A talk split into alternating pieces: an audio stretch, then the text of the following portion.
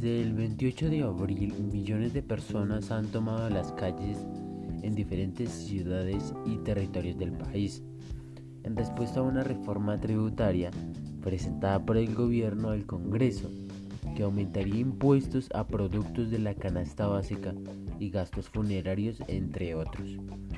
A pesar del retiro de la propuesta, la gente se ha mantenido en constantes protestas mayoritariamente pacíficas, que solo reflejan el atasgo social acumulado contra, contra políticas que han perturbado la desigualdad, el racismo, la discriminación y las nefastas consecuencias del conflicto armado. Todo esto exacerbado por la pandemia de COVID-19 y la inadecuada respuesta estatal.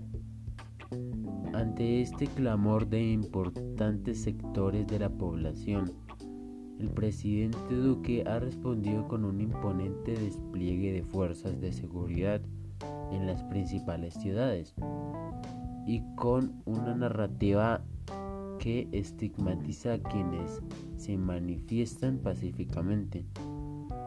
Esta militarización de la respuesta a las protestas ha causado una inmensa tragedia y el registro creciente de graves violaciones a los derechos humanos. Hasta el 9 de mayo, varias organizaciones de derechos humanos colombianas han registrado la muerte de 47 personas, 39 de ellas en el contexto de la represión violenta de la policía colombiana. 1876 hechos de violencia policial, 963 detenciones, 28 víctimas de lesiones oculares. y 12 casos de violencia sexual, así como otras denuncias de tortura, malos tratos, palizas, y ataques de civiles armados, muchos en presencia de la policía. Por su parte, la Fiscalía General y la Defensoría del Pueblo de Colombia han activado conjuntamente el mecanismo de búsqueda urgente entre la denuncia de 168 personas desaparecidas. Ha recibido cientos de piezas audiovisuales la Amnistía internacional en las cuales hemos analizado y verificado en detalle 34 incidentes graves que incluyen violaciones a los derechos humanos y mano de la fuerza pública en el contexto de las protestas. Con estas pruebas hemos confirmado que la policía ha hecho uso de armas letales en varios incidentes hacia la comunidad así como de, artefactos menos letales de forma indiscriminada, como gases lacrimógenos, cañones de agua y otros materiales contra manifestantes en varias partes del país. Identificamos, por ejemplo, el uso de rifles tipo Galil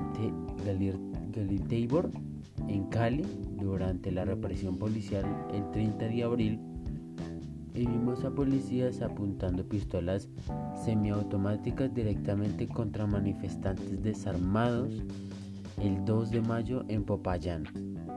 En otro incidente, el 1 de mayo en Bogotá, verificamos cómo un vehículo policial blindado disparaba munición viva contra un grupo de manifestantes que escapaba de la represión.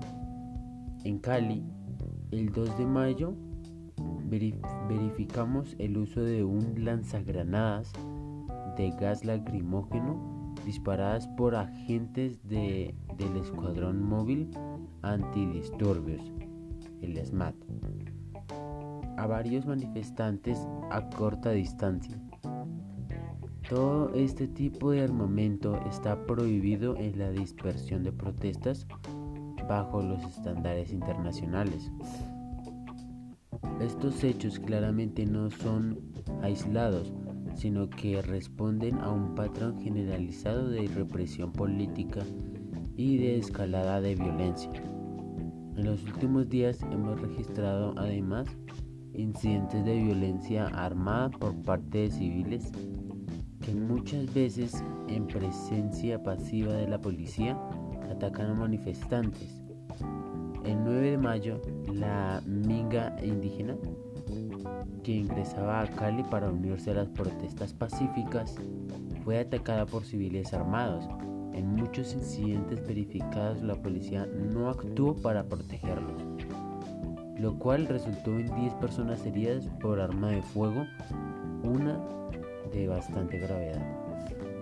Después de 14 días de intensas protestas, Duque no ha hecho una declaración condenando firmemente las violaciones a los derechos humanos contra las protestas, mayoritariamente pacíficas, lo que envía un alarmante mensaje de impunidad a las fuerzas de seguridad y a quienes ejercen la violencia. El ministro inferior, Daniel Palacios, dijo que había una investigación contra algunos policías pero se desconocen los avances de estas investigaciones.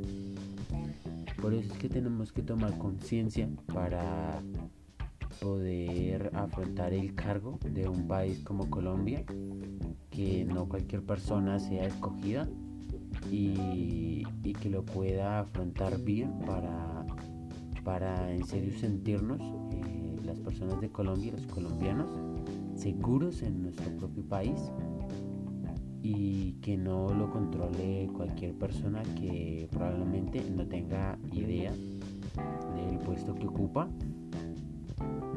Y si salí, si decide la gente salir a marchar por favor háganlo pacíficamente. No, no destruyan lugares públicos que eso a la final es lo que ustedes mismos pagan con sus impuestos aunque, a veces eh, se, pueden llegar a robar todas esas cosas algunos políticos que pasan por esas manos sucias, pero, pero toca tomar conciencia y también no, no vandalizar y simplemente luchar por nuestro país pacíficamente. Gracias.